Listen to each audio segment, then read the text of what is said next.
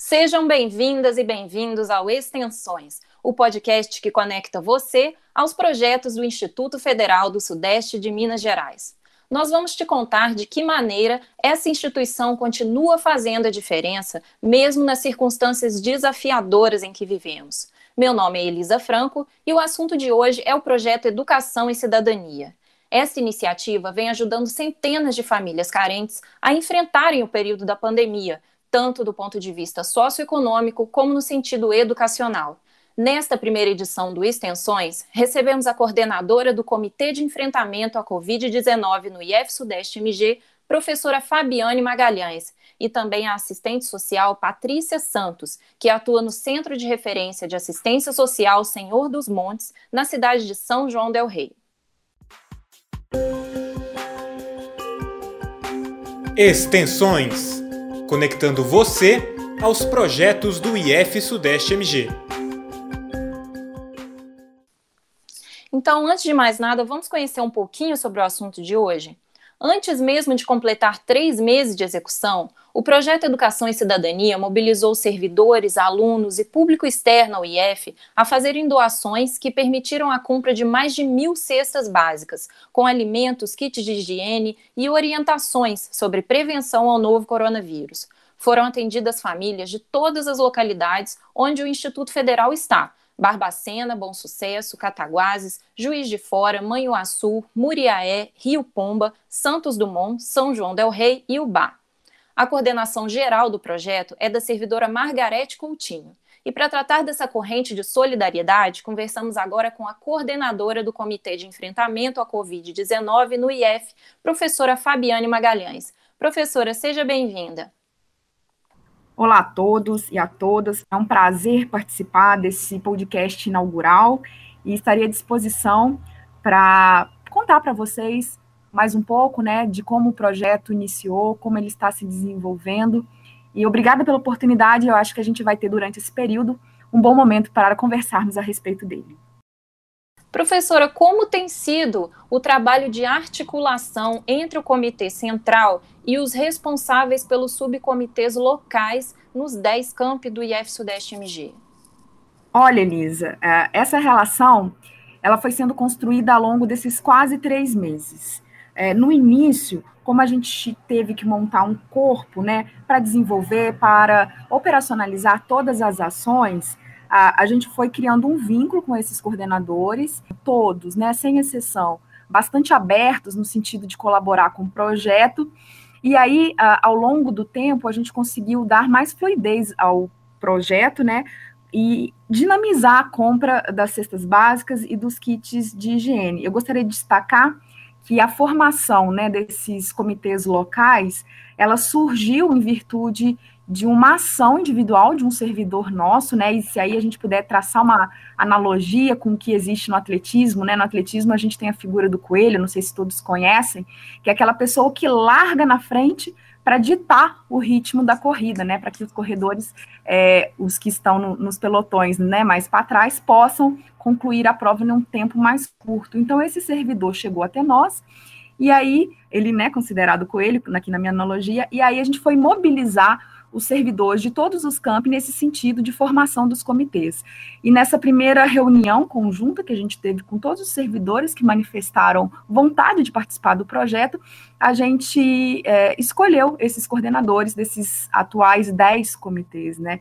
Então, todos bastante participativos, e essa relação agora, no momento, é uma, uma relação bastante tranquila, a gente consegue dialogar sobre tudo, todas as dúvidas, né, e considerando que essas dúvidas, elas estão num caminho de mão dupla, então, são dúvidas minhas, que eu recorro a eles, e eles também recorrem a mim, no sentido de como operacionalizar algumas situações da melhor maneira possível, então, essa relação, ela foi sendo construída ao longo de todo esse período, e hoje é uma relação bastante sólida, e a gente consegue, com essa relação, é, construir o projeto.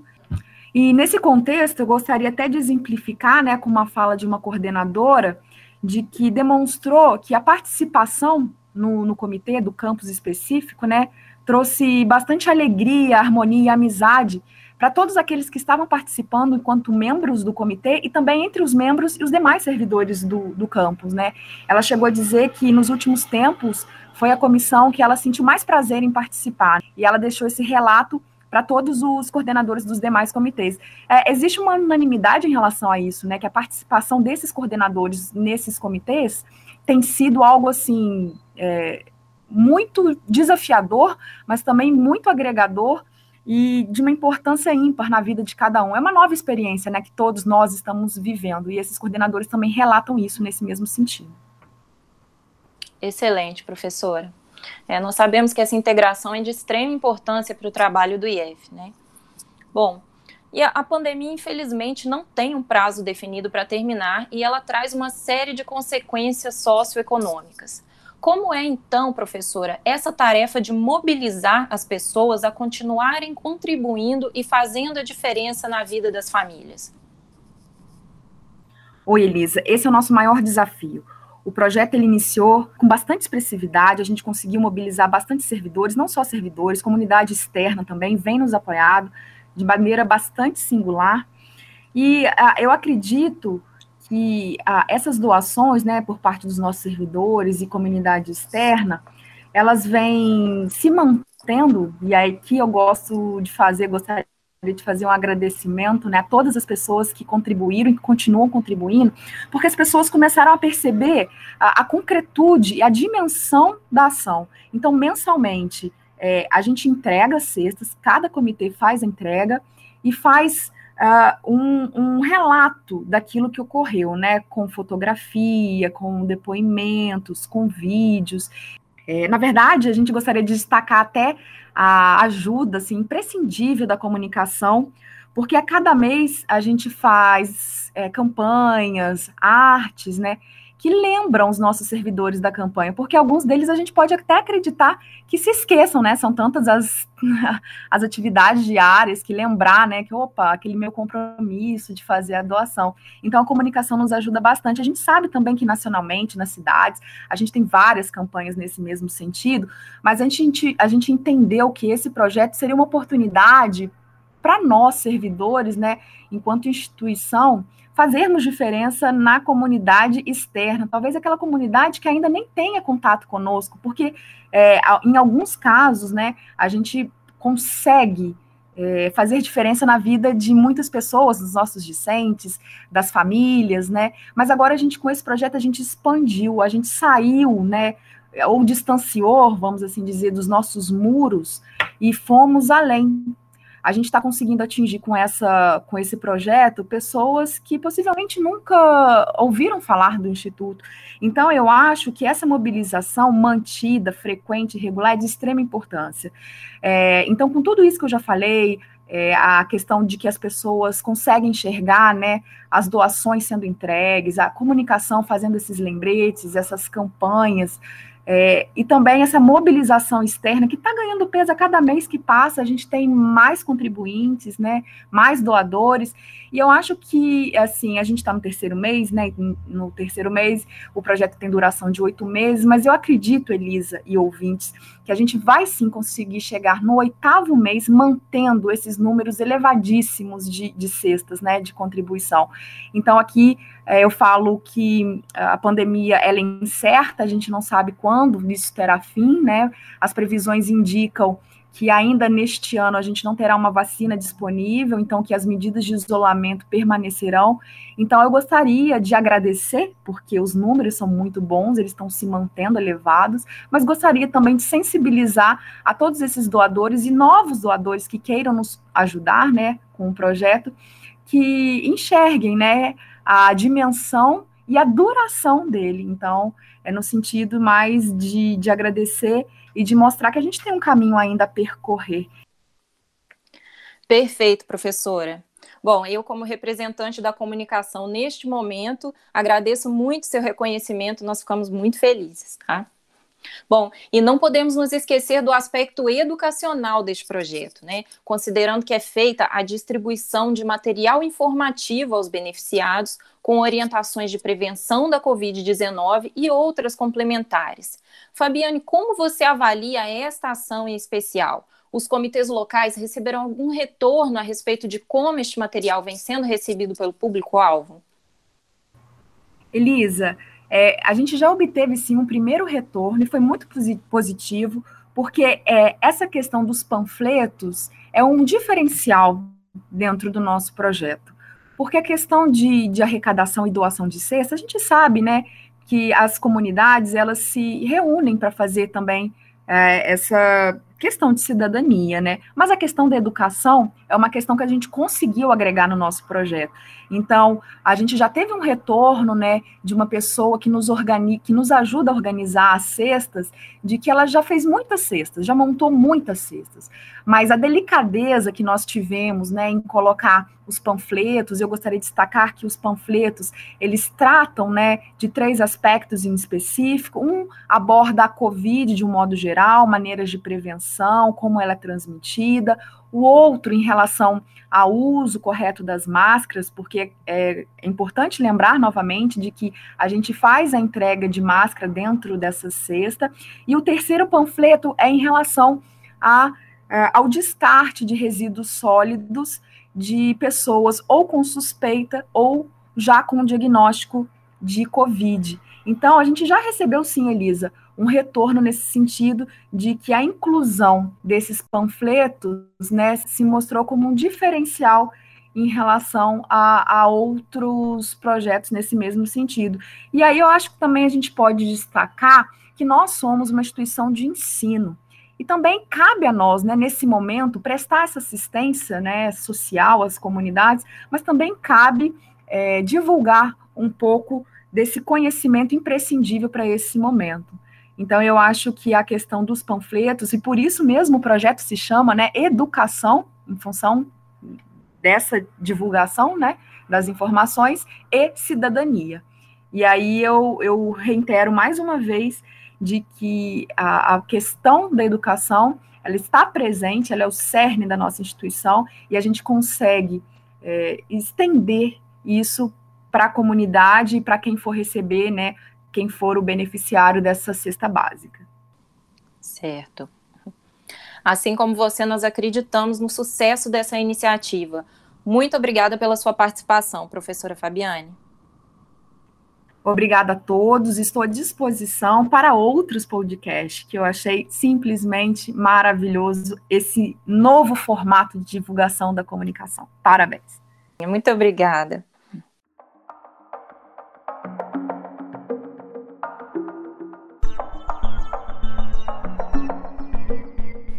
Vamos conhecer agora outro lado do projeto Educação e Cidadania. Muitas instituições estão apoiando o IF Sudeste MG na distribuição das cestas para as pessoas que mais precisam. Para entender um pouco da perspectiva das famílias que estão sendo atendidas, recebemos agora a assistente social Patrícia Santos, que trabalha em uma dessas organizações, o CRAS Senhor dos Montes, em São João del Rei. Seja bem-vinda, Patrícia.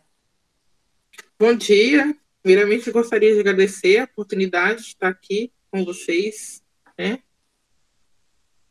Tá. Primeiro, Patrícia, eu queria que você contasse para nós sobre a experiência de vocês em São João.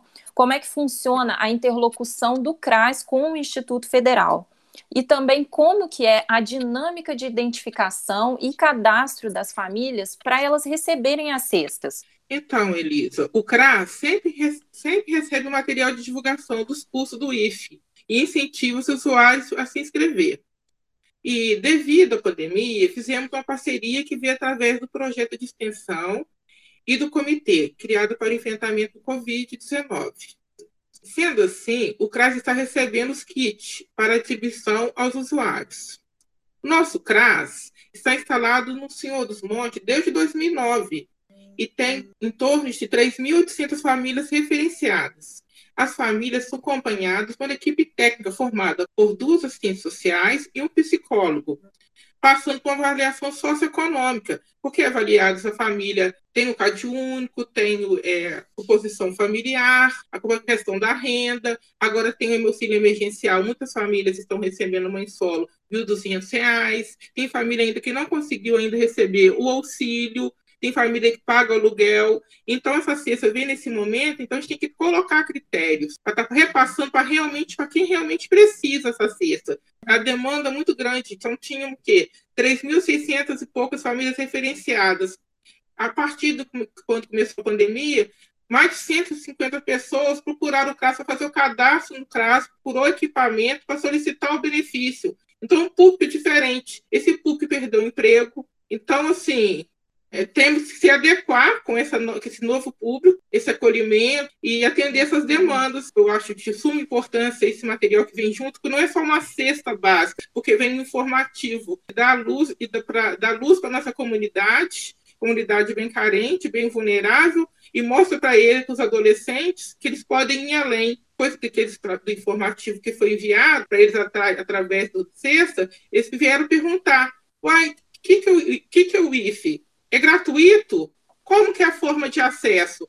Então, isso foi uma forma muito positiva, entendeu? Para nós aqui do CRAS, e dele estar procurando como que eu faço para ter acesso ao IFE?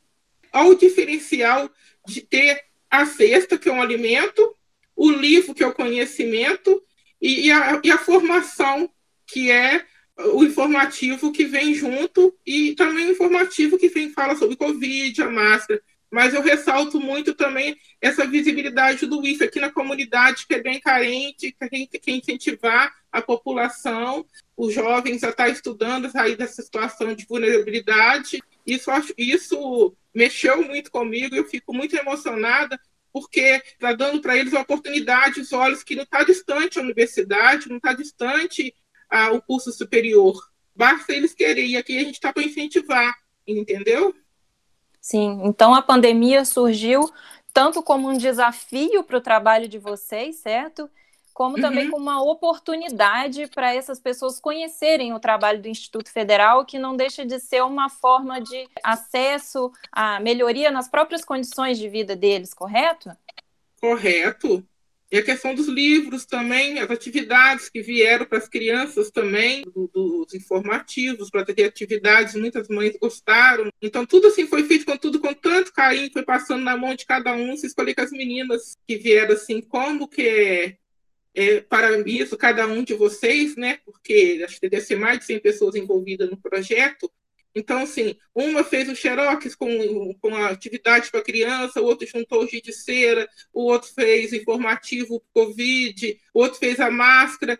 Então, assim, olha que, que dimensão que teve, para além da cesta básica, de mobilizar a sociedade, mobilizar os, os servidores do IFE para chegar nesse contexto, né? Nessa cesta básica, que para mim não é só uma cesta básica, é uma cesta básica com conteúdo, com informação e com amor.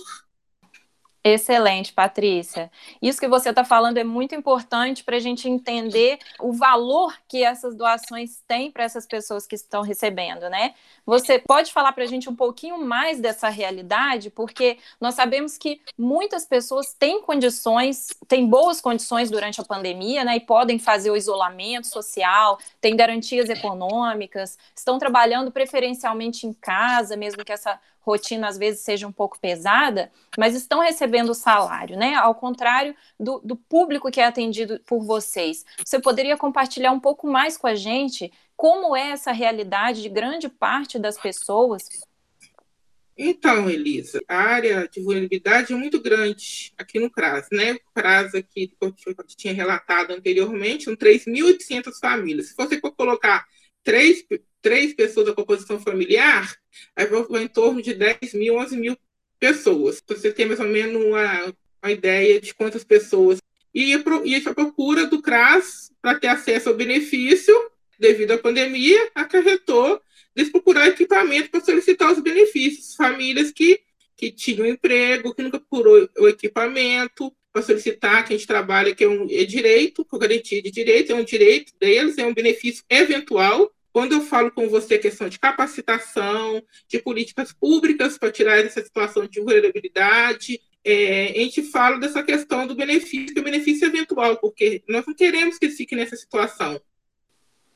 Patrícia, pensando nos meses que ainda estão por vir, possivelmente ainda com muitas dificuldades, você acredita que essa demanda aumentando ainda mais como que o CRAS vem se preparando para continuar a atender os solicitantes?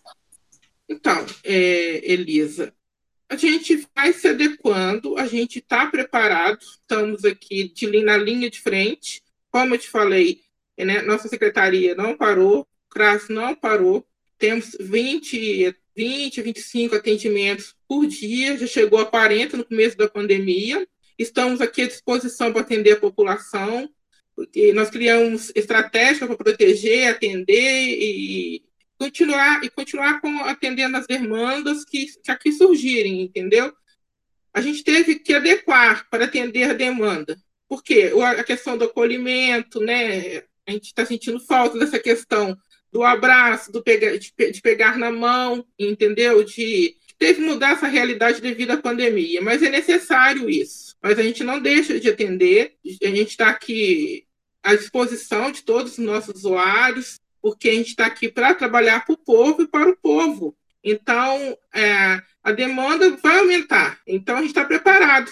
O que não cabe, às vezes, vem demandas que é da saúde, a gente caminha para a saúde, mas aqui a gente está para Nesse momento mais difícil, mais do que nunca, a gente está aqui unido para tentar amenizar nesse né, momento tão difícil que estamos passando, né? Mas nós vamos vencer, porque a gente tem que ter essa, essa percepção, tem que ter esse olhar que isso vai passar e que e pensar também os, os pontos positivos que a, a gente tem que refletir sobre por que estamos passando por isso, a questão da empatia, a questão que não é só o preto, não é só o pobre, todos estão propensos a pegar esse risco. Então, é um momento de reflexão. O mundo todo teve que parar para pensar essa pandemia. Qualquer um pode, dependente de cor, raça, credo. Patrícia, você falou de contato pessoal. A falta desse contato vem impactando no trabalho de vocês também? Sim, porque a questão do acolhimento, né? Porque a gente gosta de ficar muito perto dos nossos usuários, as oficinas do pai, se não está acontecendo por causa da aglomeração. A gente gosta de chegar, apertar a mão, conversar, estar tá mais próximo do nosso usuário, a questão da acolhida, isso é de suma importância para nós assistentes sociais. Então, assim, o atendimento agora, devido à pandemia, é diferenciado com a questão do, do distanciamento, entendeu? Isso aí está é, é, tá sendo meio complicado, mas a gente tem que teve que se adequar a isso. Entendi. Patrícia, você quer dar algum recado para as pessoas que possam vir a doar nos próximos meses para a campanha? Eu peço, assim, que, que as pessoas, os doadores, funcionários, sociedade, que continuem com as doações, o comitê se mobilizou todinho, estão fazendo um trabalho maravilhoso, que tem que tirar o chapéu, a palavra é gratidão, entendeu? Que continue as doações. Você, você relatou em cima, que já chegou mais de 1.100 cestas básicas. Gente, 1.100 cestas básicas vocês já chegaram. Então, eu peço que vocês continuem com as doações. E também venho agradecer também imensamente a cada um de vocês eu pudesse sentar o nome de cada um de vocês.